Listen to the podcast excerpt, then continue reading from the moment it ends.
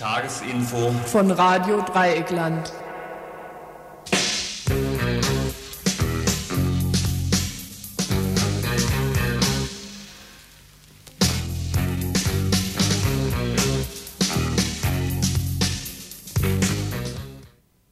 Ihr hört das Tagesinfo vom 20. Oktober 1993. Gegen die äh, rechtsextreme British National Party in äh, London. 30 ähm, Teilnehmer und Teilnehmerinnen hatte die Demonstration. Anschließend, äh, Quatsch, 30.000 natürlich, 30 wäre ein bisschen wenig, 30.000 Teilnehmerinnen. Äh, anschließend gab es äh, Ausschreitungen, äh, sogenannte Riots äh, in der Londoner Innenstadt. Dann Friedensnobelpreis für Nelson Mandela und de Klerk. Den Einsatz für eine friedliche Abschaffung des Apartheidsystems in Südafrika habe man würdigen wollen, lautete die Begründung für die Vergabe des Nobelpreises an den Vorsitzenden des ANC sowie an Südafrikas Präsident de Klerk. Ein Kommentar wird die allseits gelobten Preisträger etwas genauer unter die Lupe nehmen. Und Radio als Kunstwerk. Das Schaffen ausschließlich noch unbekannter oder umstrittener schöpferischer musikalischer Talente zu fördern, formulierte Burkhardt, der damalige Musikdirektor eines Donaueschinger Bierbrauers, im Jahre 1924 das Motto der Donaueschinger Musiktage. Am Wochenende nun war es wieder soweit. 16 Uraufführungen, einige Installationen und viele Gäste und Zuschauer waren in Donaueschingen versammelt, um die Donaueschinger Musiktage wieder einmal zu feiern. Wir berichten darüber.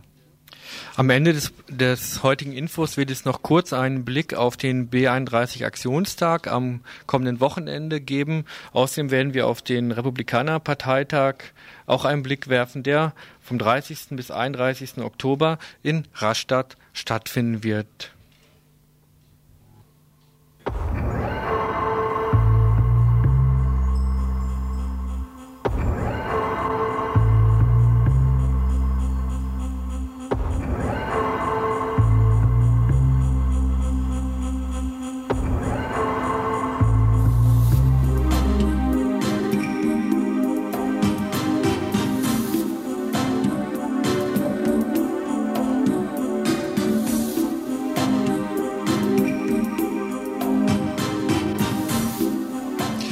Und unsere Studionummer hier im Studio ist die 0761 31 028.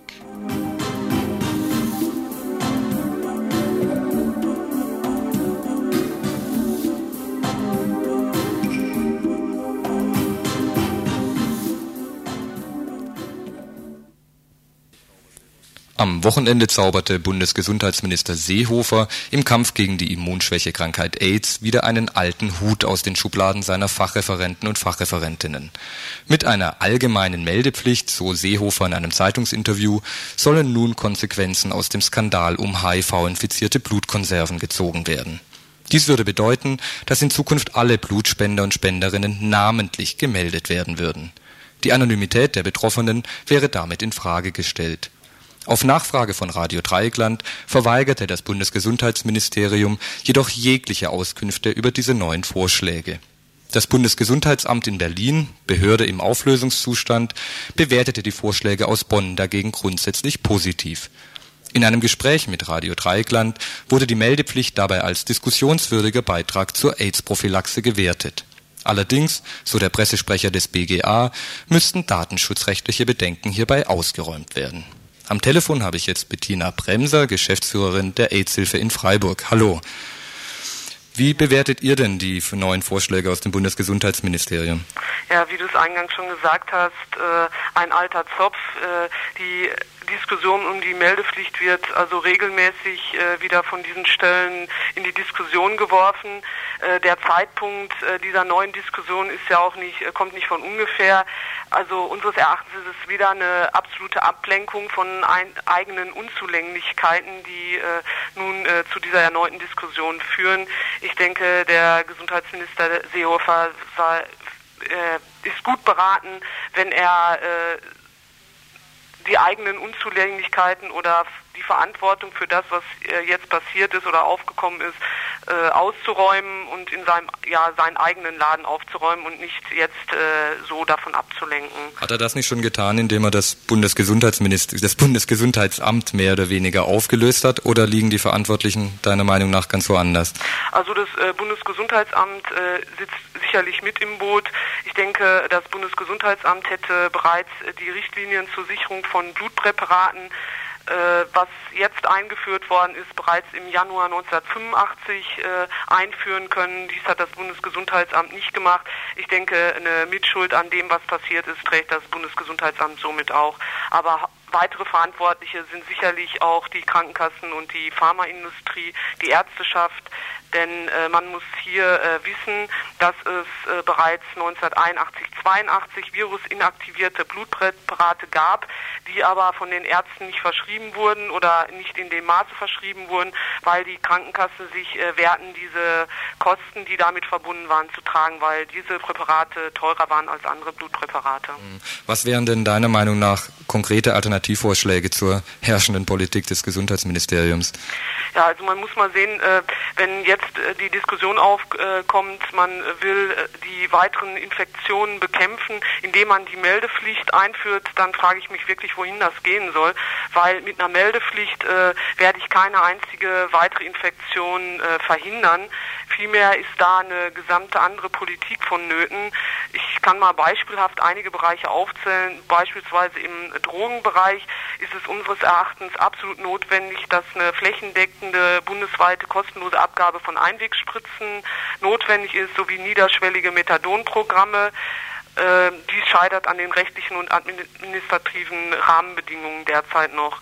Äh, es bedeutet beispielsweise im äh, Strafvollzug, äh, wir wissen alle, dass in den äh, Anstalten Drogenkonsum ständig stattfindet, dass beispielsweise in Freiburg mindestens ein Viertel der äh, äh, Häftlinge drogenabhängig ist und auch äh, ja, sich Heroin spritzt im Knast, dass das nicht verhindert werden kann und dass deshalb eine ganz klare Forderung auch der AIDS-Hilfen insgesamt ist, eine äh, Spritzenvergabe auch im Knast.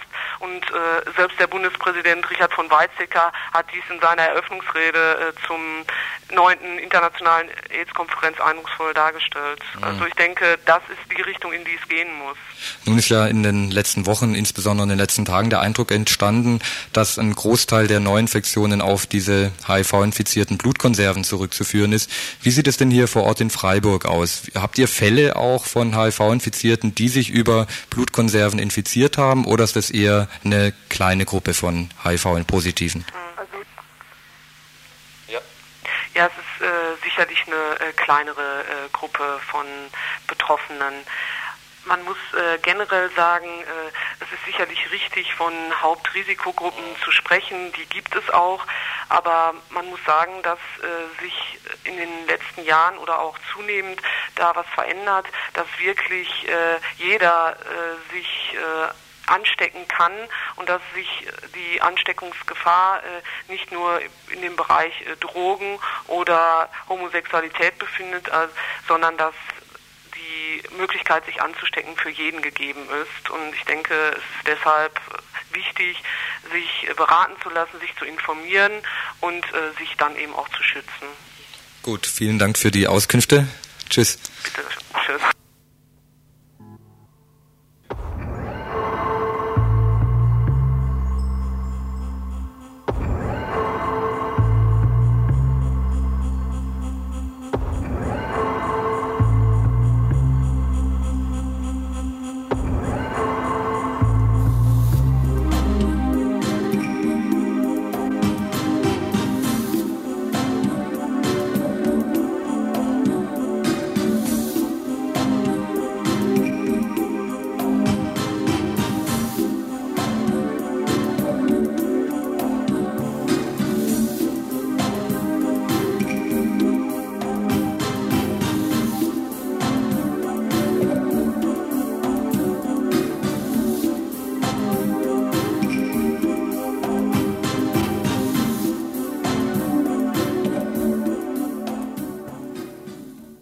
Ihr hört das Tagesinfo vom 20. Oktober 1993. Obwohl der böse Feind im Osten nicht mehr existiert, gibt es sie doch immer noch, die NATO. Seit gestern Abend tagt sie in Travemünde bei Lübeck, zum ersten Mal seit neun Jahren in der BRD. 15 sogenannte Verteidigungsminister auf der Suche nach einem neuen Feind. So lässt sich das Ganze überschreiben, um damit ihre Existenz und die Existenz ihrer milliardenschweren Militärapparate zu rechtfertigen. Und dieser ist auch schon gefunden. US-Verteidigungsminister Espen hat bereits die andere Bedrohung entdeckt, der wir heute gegenüberstehen, nämlich, Zitat, die Handvoll nuklearer Waffen, die sich in Händen von Terroristen, Terroristengruppen und terroristischen Staaten befinden. Zitat Ende. Die Versuche, sich selbst neu zu legitimieren, können kaum über die Widersprüche hinwegtäuschen, die innerhalb des Lagers der Sieger des Kalten Krieges bestehen sowohl zwischen Kompetenzen von NATO und UNO wie zwischen Interessen von USA auf der einen und europäischen Staaten auf der anderen Seite geht das Gerangel.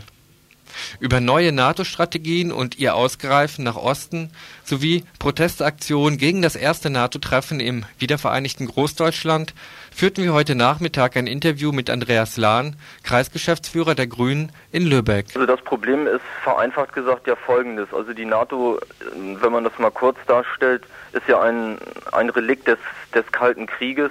Mit Auflösung des Warschauer Vertrages muss sich ein sogenanntes Verteidigungsbündnis, äh, was in Europa mittlerweile aber konkurrenzlos ist, natürlich äh, Gedanken über das eigene Selbstverständnis und über die Legitimation nach außen machen. Man kann an äh, bestehenden Konflikten und Bürgerkriegen wie beispielsweise in Jugoslawien schon sehen, äh, dass die NATO da äh, Zug um Zug versucht, auch einen, einen Schritt äh, in die oder einen Fuß in die Tür zu kriegen. Also es hat über Jugoslawien schon Übungsflüge von NATO-Truppen gegeben.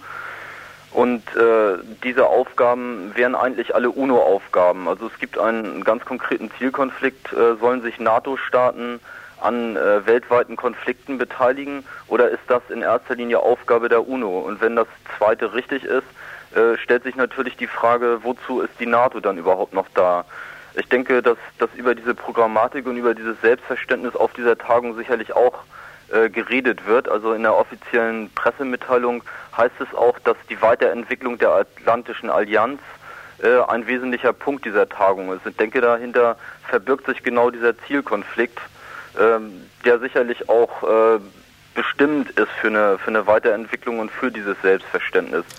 Sicher ist inzwischen, dass die genannte Weiterentwicklung der Allianz zumindest geografisch festliegt, gehen Osteuropa nämlich, und die kann den dort regierenden Eliten inzwischen nicht schnell genug gehen. Das Klopfen fast aller ehemaliger Staaten des Warschauer Paktes an die Tore des einzigen Erzfeindes ist unüberhörbar. Doch dieser sträubt sich aus Angst, sich an den Brocken zu verschlucken. Siehe DDR-Annexion. Dieser Tagung wohl auch kein konkretes Ergebnis zu dieser Frage geben. Äh, was vorstellbar wäre, äh, ist letztlich äh, die Möglichkeit auf lange Sicht ein, eine Art Assoziierungsvertrag mit einzelnen Staaten zu machen. Also es geht ja konkret in erster Linie erstmal um äh, Polen, die Tschechische Republik und Ungarn, später unter Umständen mal äh, um Russland. Äh, was da der Fall ist, ist sicherlich die Möglichkeit für die NATO eine, äh, eine Möglichkeit zu finden, diese Konflikte, die halt beispielsweise in Russland stattfinden, nicht an sich vorbeilaufen zu lassen. Das, was deutlich wird, ist eine, eine Unsicherheit, damit überhaupt umzugehen. Äh, da spielen neben militärischen Fragen sicherlich auch politische und ökonomische Interessen eine große Rolle, äh, die eher mal im Hintergrund diskutiert werden. Also ich glaube nicht, dass äh, in Travemünde jetzt selber ganz konkrete Schritte abgemacht werden, sondern das muss diskutiert werden, das wird die NATO auch diskutieren ähm, mit einem offenen Ergebnis. Soweit ich weiß, gibt es auch innerhalb der einzelnen Verteidigungsminister keine einheitliche Meinung zu diesen Beitrittswünschen. Also der Volker Rühr hat hier in einem Interview mit der Lübecker Nachrichten das erstmal auf die lange Bank geschoben. Er hat zwar bestätigt, dass es um diese Frage gehen, gehen wird, aber auch deutlich gemacht, dass in den nächsten Jahren mit äh, vollen Beitrittsrechten nicht zu rechnen sei. Das besondere Interesse von Rühr und Co. liegt auf der Hand. Die BRD soll vollwertiger Partner der NATO werden und einen Platz im UNO-Sicherheitsrat erlangen. Ganz in der Logik dieser Militarisierungspolitik liegt auch NATO-Generalsekretär Wörner, wenn er in Travemünde nochmals eine stärkere Beteiligung der Bundeswehr an internationalen Friedensmissionen fordert. Gegen diese NATO-Politik, gegen Rüstungswahn und Kriegstreiberei haben verschiedene Gruppen in Lübeck und Travemünde aus dem autonomen, linksalternativen und feministischen Spektrum zu Protestaktionen aufgerufen. Laut Auskunft von Andreas Lahn aus Lübeck fielen diese Aufrufe jedoch auf eine schwache Resonanz. Ja, waren es eigentlich äh, nur zwei konkrete Aktionen. Zum einen hat es von Frauen einen Marsch äh, für Bosnien-Herzegowina gegeben an diesem Marsch haben sich 70 Frauen beteiligt. Der hat auch direkt in Travemünde stattgefunden. Ähm, und das zweite wäre eine Veranstaltung, die die Grünen, Bündnis 90 Die Grünen gestern Abend gemacht haben äh, mit einem Referenten aus Berlin, Ottfried Nassauer, äh, zur Frage, hat die NATO eine Zukunft? Äh, an dem Interesse an dieser Veranstaltung kann man schon sehen, dass sich wenig Leute momentan über die NATO-Politik Gedanken machen, weil die mit 20 Personen relativ schlecht besucht war. Äh, von der Breite der Aktion lässt sich einfach nur zusammenfassen, dass wesentlich mehr gegen diese Tagung auch nicht laufen wird. Eigentlich auch ein deutliches Zeichen, dass äh, von autonomen in linken Zusammenhängen bis grünen Spektrum eigentlich äh, vor Ort hier nicht mehr viel über NATO-Militärpolitik äh, diskutiert wird. Hast du eine Vermutung, woran das liegt? Äh, ja, ich kann vielleicht als Vergleich mal sagen, hier hat es in Lübeck vor neun Jahren, ich glaube 1984 war das, eine Kommandeurstagung gegeben. Äh, das war noch zu Zeiten, als es eine breite Friedensbewegung auch hier gab.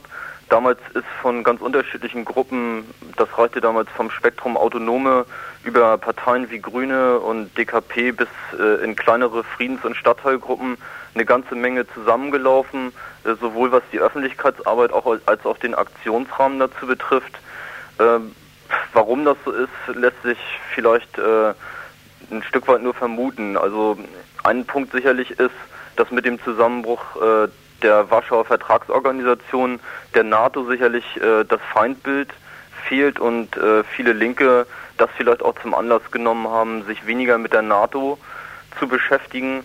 Andererseits ist sicherlich auch äh, in Lübeck wie in anderen Städten äh, eine Situation gegeben, wo immer weniger Leute sich äh, überhaupt um politische Fragen kümmern. Also die politisch, das politisch aktive Spektrum äh, bröckelt deutlich ab und das betrifft natürlich auch äh, solche Fragen wie NATO-Politik.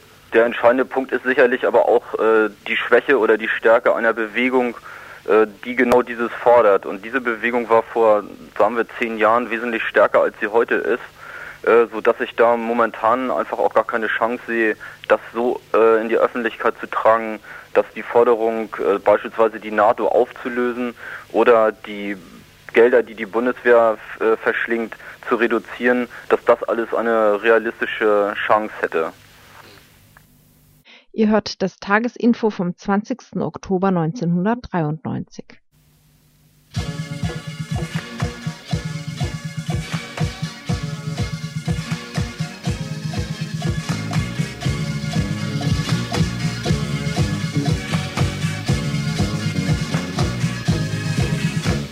The landlords put the fences up a long time ago.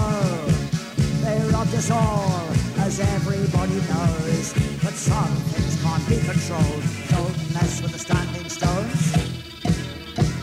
Stonehenge is alive and strong, it's no ancient ruin. Don't mess with the standing stones, you don't know what you're doing. Stonehenge is alive and strong, it's no ancient ruin. Mess with the standing stones, you don't know what you're doing. out of your concrete cities, out of your concrete minds, out of your control, a festival unwinds. Some things can't be controlled, don't mess with the standing stones.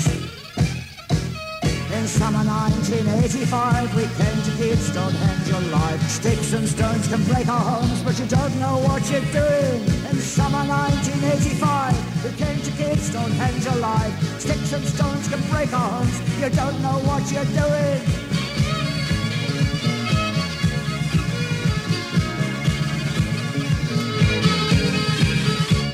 Where do you go in the summertime when the air is sweet and the sun is high? Where's the holiday you can take if you're on the dole, not on the make? And we all know, and they all know, we never messed with the standing stones. Stonehenge is free, it won't be owned. It's no dying ruin. English heritage, go to hell! You don't know what you're doing. Stonehenge is free, it won't be owned. It's no dying ruin. English heritage, go to hell! You don't know what you're doing.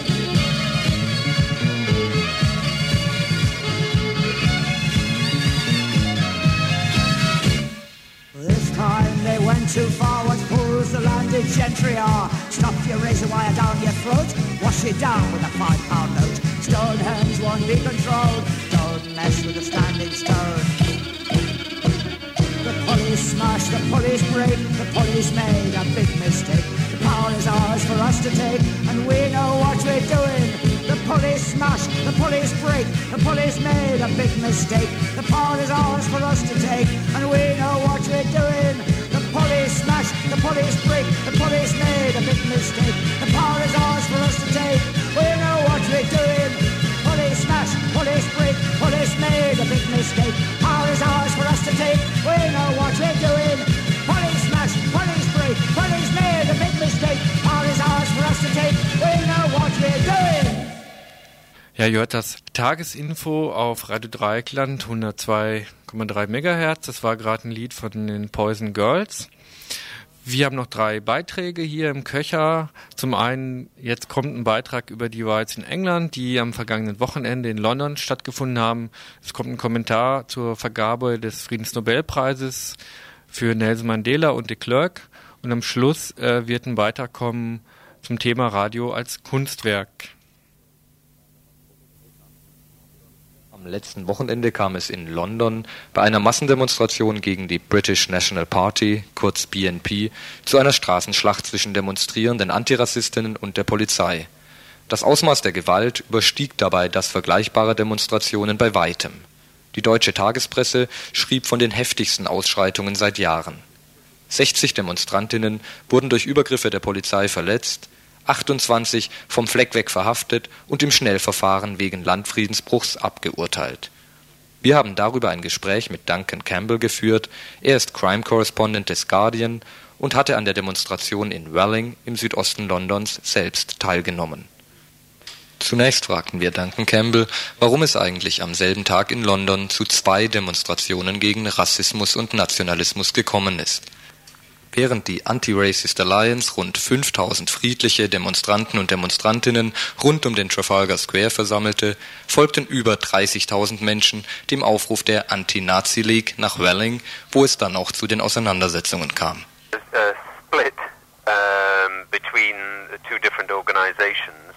Right. The Anti-Racist Alliance is a mainly black-led organization which has kind of trade union.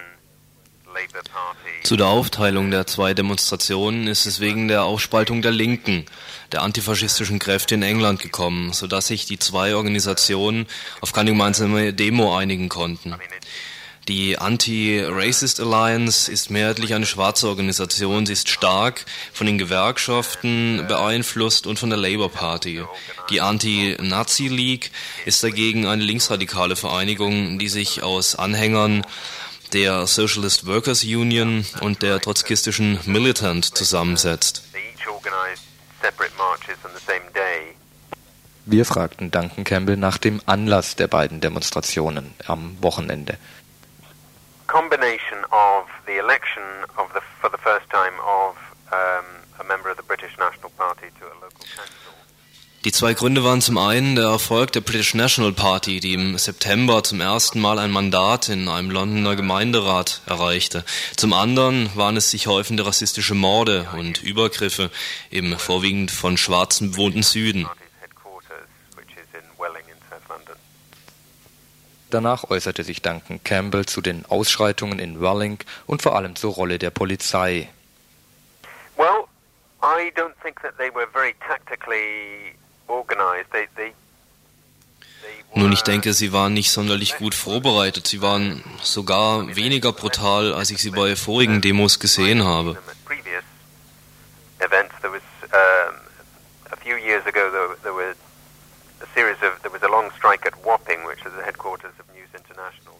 Was was. Einige Jahre davor gab es die große Streikwelle. Da war die Polizei um einiges schärfer drauf. Da ging sie stärker in die Demonstrationen rein, die es fast jeden Tag gab.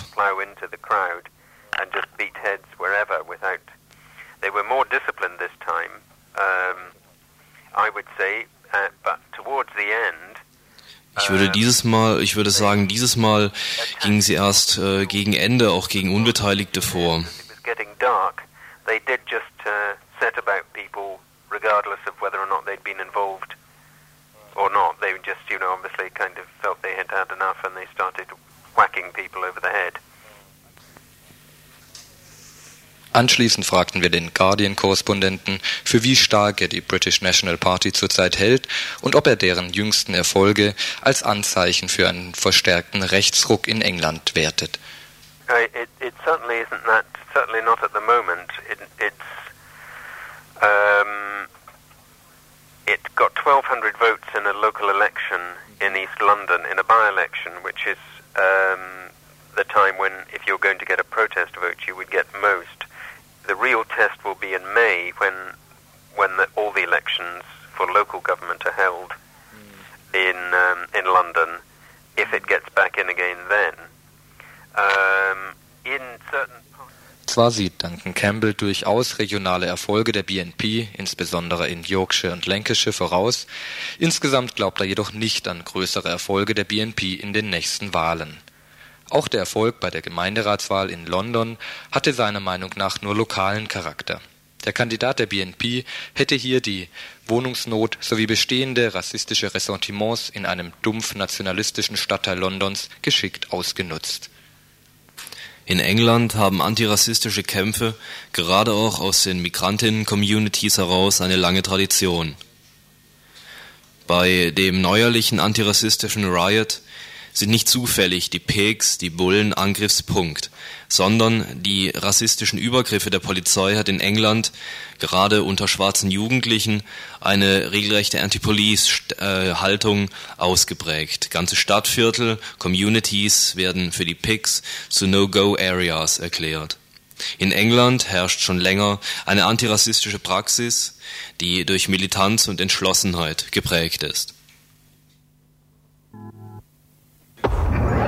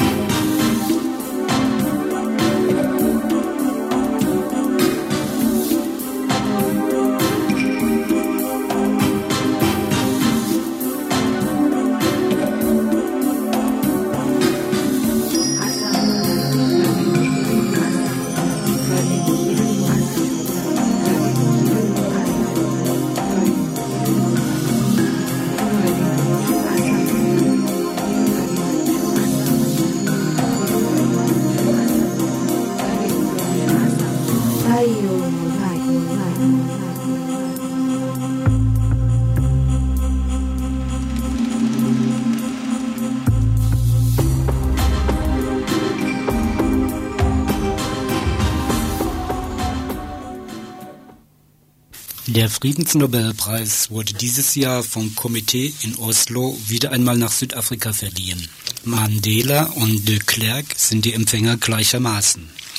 Der erste Friedensnobelpreis ging in den 60er Jahren nach Südafrika an Albert Luthuli, um den Widerstand gegen die menschenverachtende Apartheid zu ermutigen.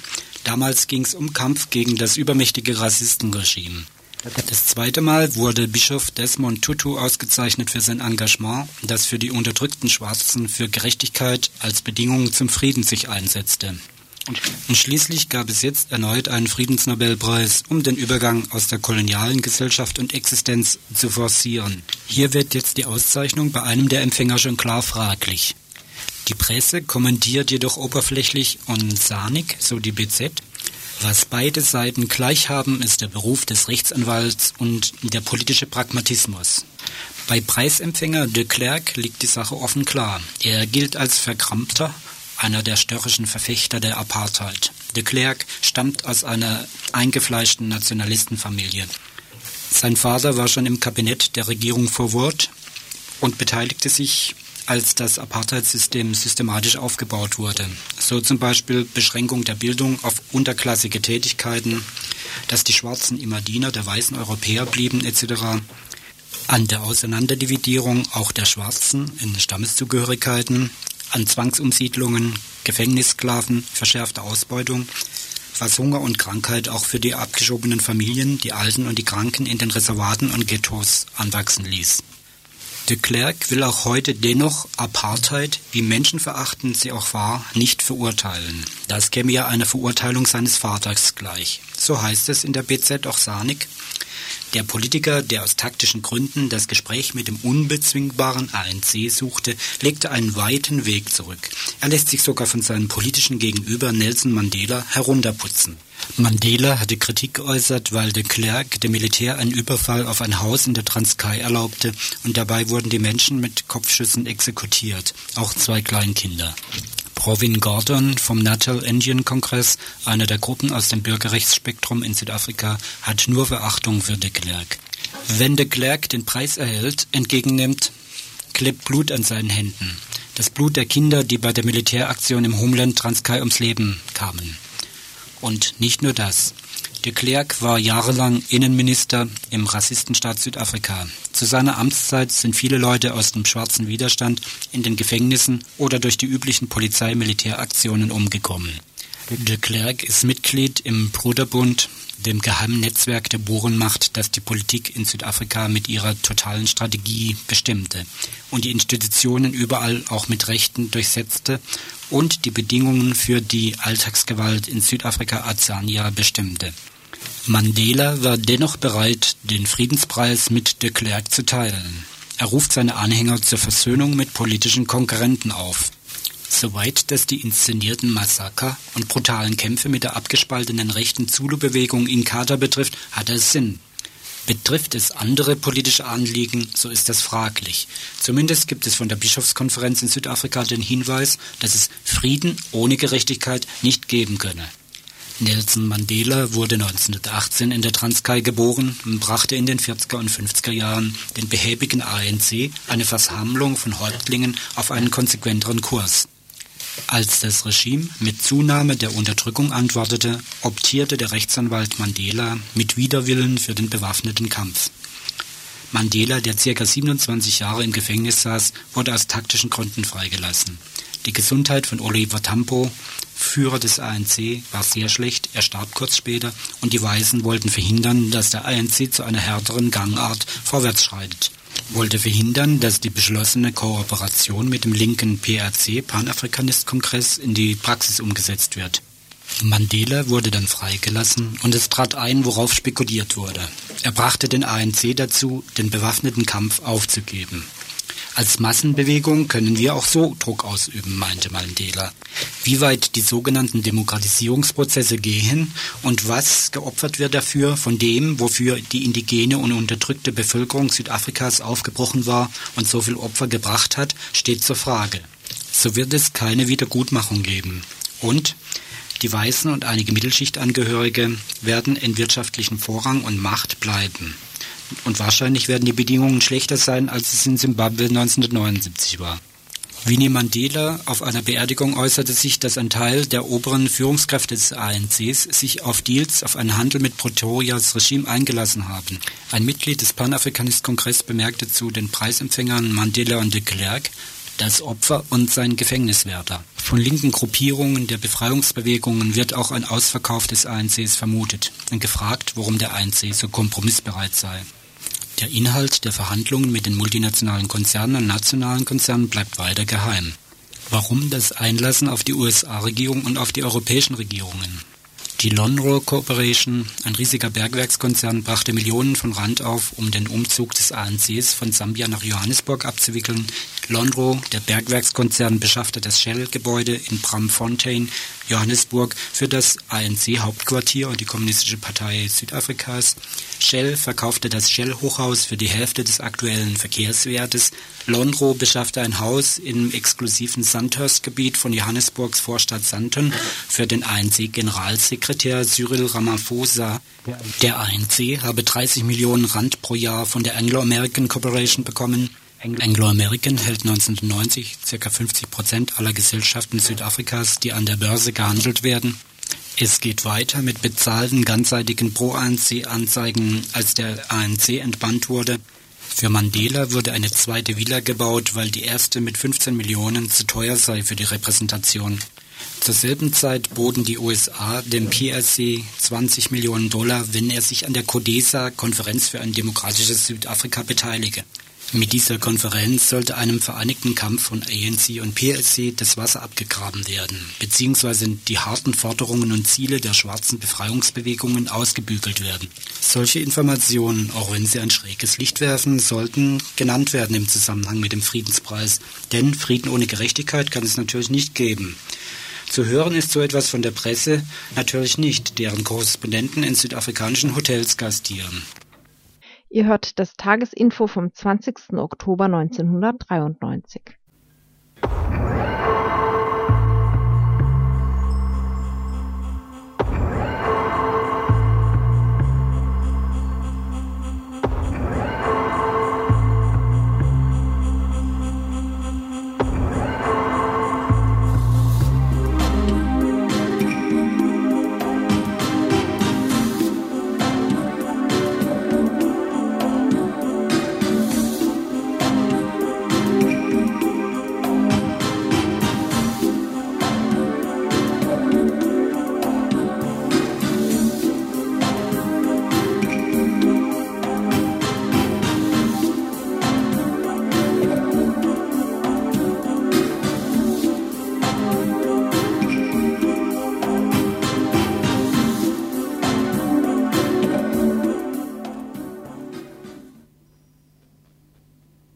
einunddreißig.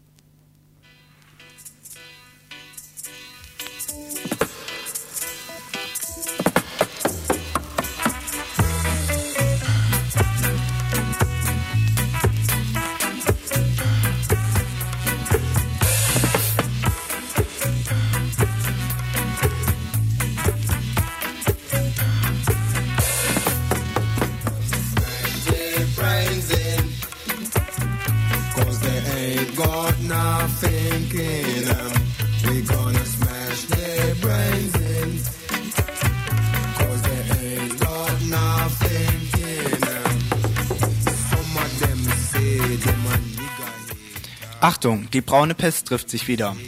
Vom Sonntag, den 31.10. bis zum Montag, den 1.11. wollen die Republikaner ihren Parteitag in Rastatt, also ganz in unserer Nähe, abhalten. Die Stadt Rastatt wollte dies zuerst nicht genehmigen.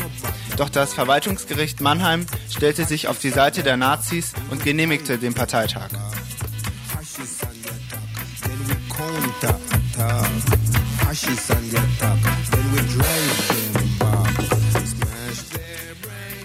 Ein Raststätte-Bündnis, bestehend aus Jusos, Ausländerbeirat und DGB unter anderem, ruft um 11 Uhr am Sonntag zu einer Gegenkundgebung auf. Leider findet die Gegenkundgebung nicht vor der Halle statt und sie findet auch zu spät statt. Wie wir damit umgehen und was wir genau vorhaben, wird am Vorbereitungstreffen am Montag besprochen. Die Jugend gegen Rassismus in Europa mobilisiert nach Rastatt und organisiert Mitfahrgelegenheiten bzw. einen Bus. Je mehr Leute kommen, desto besser.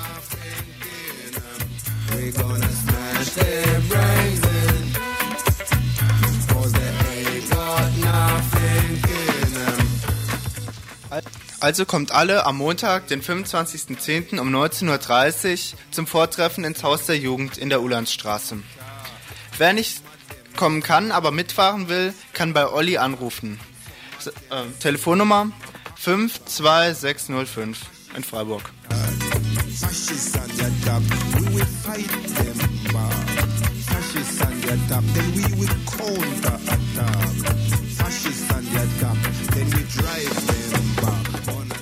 Also, nochmal die Termine zusammengefasst. Rap-Parteitag vom 31.10. bis 1.11. Gegendemo 11 Uhr Sonntag, 31.10. Vortreffen Freiburg Montag, 25.10., 19.30 Uhr im Haus der Jugend in der Ulandstraße. Kontakt Olli 52605.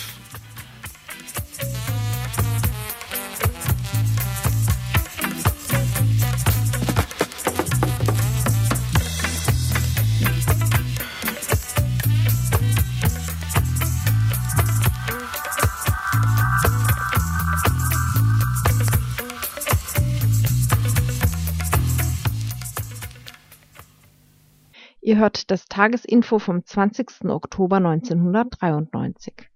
Dona Eschinger selber würde ich sagen, meiner Einschätzung nach ähm, registrieren das Festival äh, mit, mit, mit äh, wenig Wohlwollen.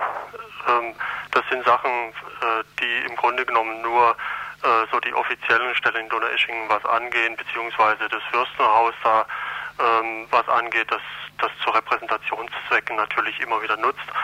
Und ähm, vor allem äh, ist natürlich ein Festival auch für die örtliche Gastronomie. Man konnte es hören in diesem Statement eines Redakteurs einer Musikzeitschrift. Es geht um die Donaueschinger Musiktage in dem nächsten Beitrag. Ein Festival für die sogenannte Neue Musik, das seit 1921 alljährlich die kleine, aber wachsende Szene für zeitgenössische konzertante Musik im Herbst in Donaueschingen versammelt. Entstanden auf Initiative des Fürsten von Fürstenberg, sollte es das Schaffen ausschließlich noch unbekannter oder umstrittener schöpferischer musikalischer Talente fördern, wie es Burkhardt, der damalige Musikdirektor des Donaueschinger Bierbrauers im Jahre 1924 ausdrückte. Sicher war auch damals schon die Werbewirksamkeit ein nicht unbeabsichtigter Nebeneffekt. Eine Reihe großer Namen wie Hindemith, Boulez, Nono oder Riem finden sich in den Konzertprogrammen des Festivals. Ein weiterer Zug konnte sich bis heute halten. Frauen tauchen als Komponistinnen bei den Donaueschinger Musiktagen kaum auf. Oder wie es in einer Magisterarbeit über Frauen in der Musik 1986 heißt, es scheint, als ob der Anspruch, musikalische Größe zu repräsentieren, die Werke von Frauen ausschließt und man nicht fähig ist, die weiblichen unbekannten und umstrittenen schöpferischen Talente zu fördern. So wurden in der Zeit von 1950 bis 1985 lediglich viermal Werke von Frauen aufgeführt. Und bis heute scheint dies niemand zu stören. Auf die Frage bei der diesjährigen Pressekonferenz, warum denn 1993 keine Werke von Komponistinnen in Auftrag gegeben oder aufgeführt wurden, kam die lakonische Antwort reiner Zufall. Der pensionierte ehemalige Verantwortliche des Südwestfunks für die Donaueschinger Tage, Häusler, verstieg sich gar zu dem zynischen Einwurf. Und was ist dann mit den Behinderten?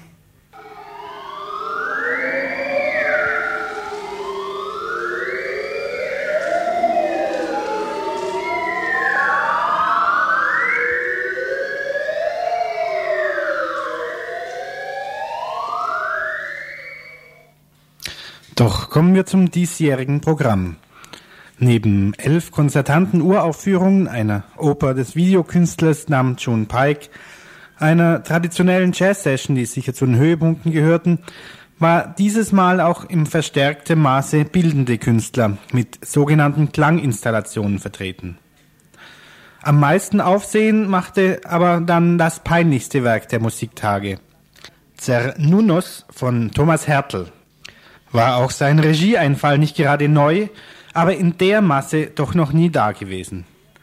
Sieben Vorderwälder Stiere durften seine ansonsten humorlose und langweilige Vorführung zum Medienereignis machen.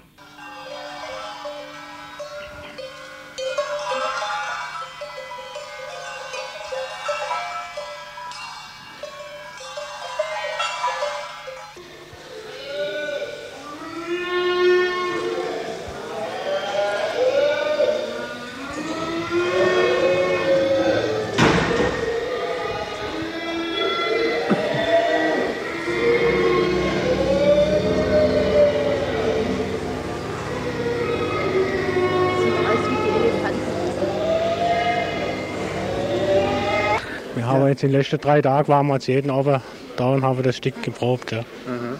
Und wie haben Sie sich dann aufgeführt, Ihre Stier? Ah, die waren brav. Die hätten eigentlich sollen mehr Brille, aber das sind halt Tiere, die kann man nicht auf Kommando, die Brille nicht auf Kommando. Die gibt es nur regional, die finden sie nirgends mehr auf der Welt. So wenig wie es von Gesenrind oder die Pinskauer anderswo sind. Insofern, wir bringen die Leistung hier. Ich respektiere die Leistung der Musiker und auch dieses äh, Orchesters, das einfach in eine andere Richtung seinen Erfolg sucht. Ja. Soweit der Vorsitzende des Vorderwälder Zuchtverbandes. Ein Werk stach aber dennoch hervor und war zumindest so in seiner Form für Donaueschingen neu. Eine sogenannte Radioinstallation von Franz Martin Olbrisch, genannt FM 099,5. Ein Radio, das auf eigener UKW-Frequenz 48 Stunden lang lokal in Donaueschingen zu hören war. An den Kassen konnte man mit dem Programm für 10 Mark einen kleinen mobilen Radioempfänger erstehen. In monatelanger Arbeit sichtete Franz Martin Olbrich bisherige Aufnahmen der Donaueschiger Musiktage von 1950 bis heute und schnitt dann diese Aufnahmen zu einem großen Kunstwerk zusammen. Wie er auf die Idee kam, schildert er selbst. Also als ich hier mit den Veranstaltern Kontakt aufgenommen habe, hatten wir darüber gesprochen, irgendwas zu machen, was die auseinanderliegenden Orte, Veranstaltungsorte ein bisschen verbindet. Wir sind also vor Ort gewesen, haben uns die Örtlichkeiten angeguckt und ich habe schon früher ein paar Raumsachen gemacht, also vollkommen unabhängig vom Konzertpodium. Und äh, ich merkte irgendwann, einmal haben wir es mit dem Herbst zu tun. Wir müssen also mit schlechtem Wetter rechnen. Das ist entscheidend. Und zum Zweiten ist es dann relativ weitläufig und egal was man macht, man verliert sich in dieser Stadt. Ob man jetzt mit Instrumenten und, und Akteuren arbeitet, ob man mit Elektronik arbeitet, das geht einfach alles. Es gibt sozusagen keine Käseglocke, die alles miteinander verbindet. Es ist, obwohl die Stadt klein ist, ist es dann doch zu weitläufig. Und dann habe ich eine etwas ältere Idee eben, wie gesagt, schon mal vorher für Wuppertal äh, mal konzipiert, weil es so schön im Loch lag, äh, vollkommen um, umgemodelt. Die war da auch nie realisiert worden.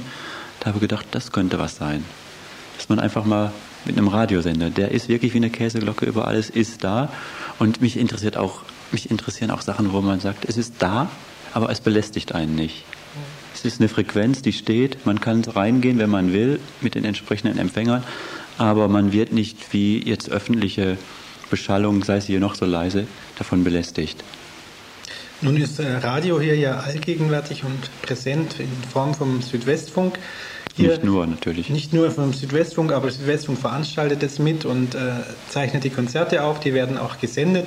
Was unterscheidet jetzt dieses Radio, diese Radioinstallation FM 099.5 von einem äh, normalen, gewöhnlichen Radio, was wir immer überall präsent haben in unseren Wohnzimmern, in unseren Schlafzimmern, in unseren Toiletten, also, egal wo? Zum einen fand ich das dann auch äh, ganz wichtig, dass eben dieses Festival ein Radiofestival ist, also der Veranstalter dieses Festivals eine Radioanstalt ist, auch wenn die Musikfreunde hier noch äh, ihren Teil dazu beitragen, aber man kann schon sagen, der Hauptveranstalter ist der Südwestfunk.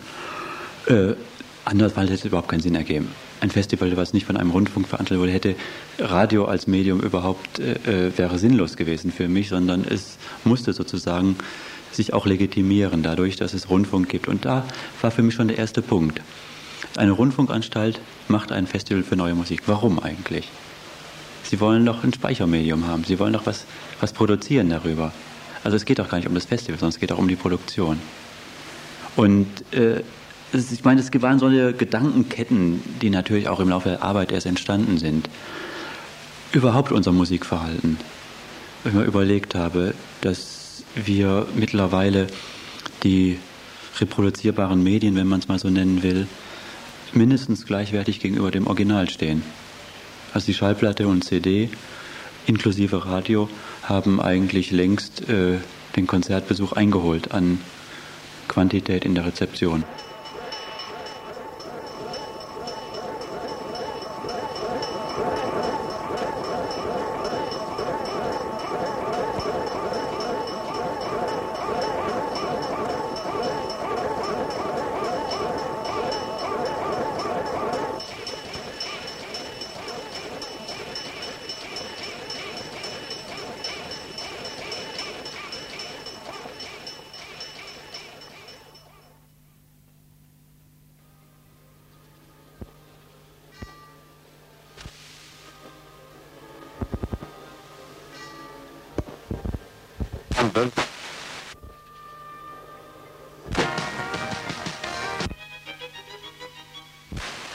Am 34. macht er sich ein Geschenk und das heißt,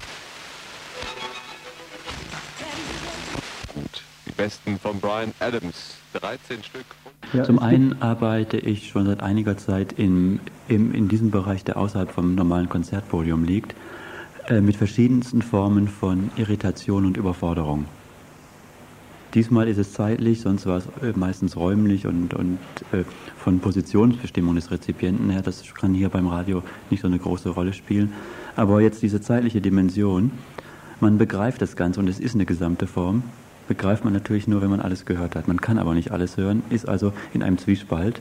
Und diesen Zwiespalt kann man auch nicht lösen. Der bleibt un, ungelöst im Raum stehen. Und sich damit auseinanderzusetzen, ist für mich eigentlich ein ganz wichtiger Punkt, weil wir längst damit zu tun haben. Wir sind längst nicht mehr in einer Situation wie vielleicht vor 100 Jahren auch wieder das Radio, nämlich zu der Zeit, als das Radio überhaupt seine Berechtigung bekommen hat, nämlich als Informationsträger für unterinformierte Gegenden. Man denke nur, wie das früher, man kennt das aus alten Berichten, wenn irgendwie aus Berlin dann Symphoniekonzerte übertragen wurden und man in der tiefsten Provinz dann am Radio hang, um am Kulturleben äh, teilzuhaben, ist es ja heute so, dass wir überinformiert sind sei es im Fernsehen, also in sämtlichen Medien äh, und wo auch immer. Wir sind auch dermaßen beweglich geworden, dass wir selber uns äh, sehr viel äh, persönlich informieren können vor Ort. Also wir reisen nicht mehr in Europa hin und her. Es ist ganz selbstverständlich, dass man für 14 Tage mal nach Ostasien fliegt. Für einen einfachen Schullehrer oder was. Ich meine, es sind einfach andere Dimensionen mittlerweile, als wir das früher hatten. Und äh, diese neue Art des Lebens, nämlich den Umgang mit der Überinformation. Ich denke, darauf muss man auch im Kulturbereich reagieren. Es sind ähm. übrigens keine Konzerte, es gibt keine einzigen Konzerte. Das alles ist geschnitten, das alles mhm. ist virtuell, das sind keine realen Welten. Mhm. Also äh, das ist auch eins meiner Themen, dass man also denkt, es, man hätte es mit Realitäten zu tun. In Wirklichkeit sind es alles nur virtuelle Welten. Also ich habe da äh, viel, natürlich, wenn man sich mit Medien auseinandersetzt, ist man sofort bei der modernen Medienphilosophie und ist äh, sie lebt natürlich von den Bildwelten, von den äh, Bildmedien und was da zurzeit im äh, Bereich von Animation und Video passiert, ist, weil wir einfach auch sehr stark optisch orientiert sind, äh, ist da schon in einer gewissen Weise auch als richtungsweisend zu sehen. Und ich habe versucht, diesen, diese Idee der virtuellen Welten und der virtuellen Realitäten äh, auf das Akustische zu übertragen. Und wenn man den Eindruck hat, man hört äh, Konzertmitschnitte, dann ist das in Wirklichkeit ganz was anderes. Man hört irgendwie einen Bruchteil von einer Sekunde 1960 und dann ist man wieder in den 80er Jahren und das springt und darunter liegt noch was aus den 70ern und das ist also alles äh, durcheinander gemischt.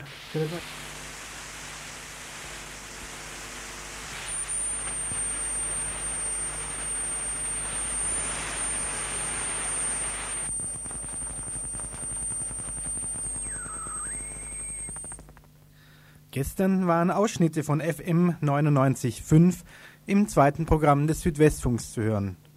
So wie auch die anderen Konzerte der Donaueschinger Musiktage mitgeschnitten worden sind und nach und nach im Radio beim Südwestfunk zu hören sein werden. Wer sich die 48 Stunden experimentelles Radioprogramm ganz reinziehen will, kann auch eine CD-Edition kaufen. Eine CD-Edition zum Preis von 5650 Mark. Zu bestellen beim Zentrum für Kunst und Medientechnologie in Karlsruhe. Vielleicht legt der Fürst sie sich ja zu und lässt sie über seine Hausanlage für seine Bierbrauer und Bierbrauerinnen laufen. Die Stiere stört dies sicherlich alles weniger. Ich gucke, wir müssen jetzt wieder mal zurück auf den Bauernhof. Wir sind alle Betriebsleiter. Äh, die, die Frau hat ursprünglich gesagt, ihr könnt ja eure Knechte schicken, aber die Zeit der Knechte auf den Bauernhöfen ist vorbei. Die Zeit der Fürsten offensichtlich noch nicht. Ihr hört das Tagesinfo vom 20. Oktober 1993.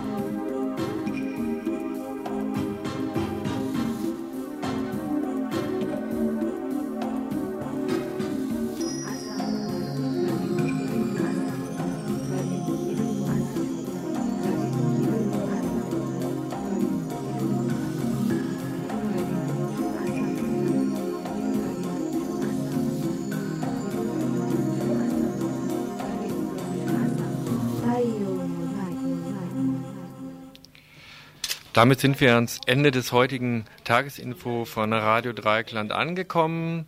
Verantwortlich für die Sendung waren Gustav, der Klaus und der Arthur. Und wir sagen Tschüss und morgen um 18 Uhr könnt ihr dann wieder hören ein. Tagesinfo von Radio Dreieckland.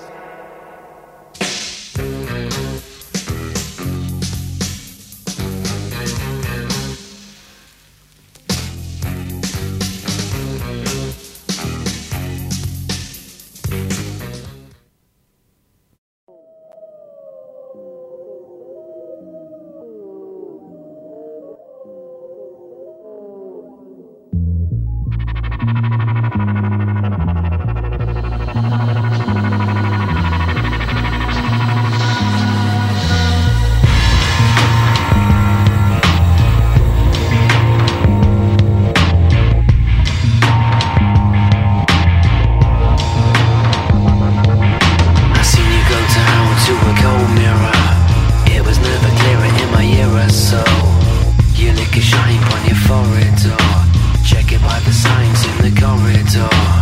Yeah, like my way through the club maze.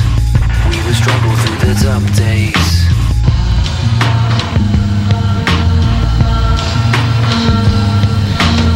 I see myself in there upon my lover. It's how you go down to the men's room sick. It's how we talk of how my men think. I see myself in there upon my lover. I don't know if I'm another mess from another. See me run, now you're gone.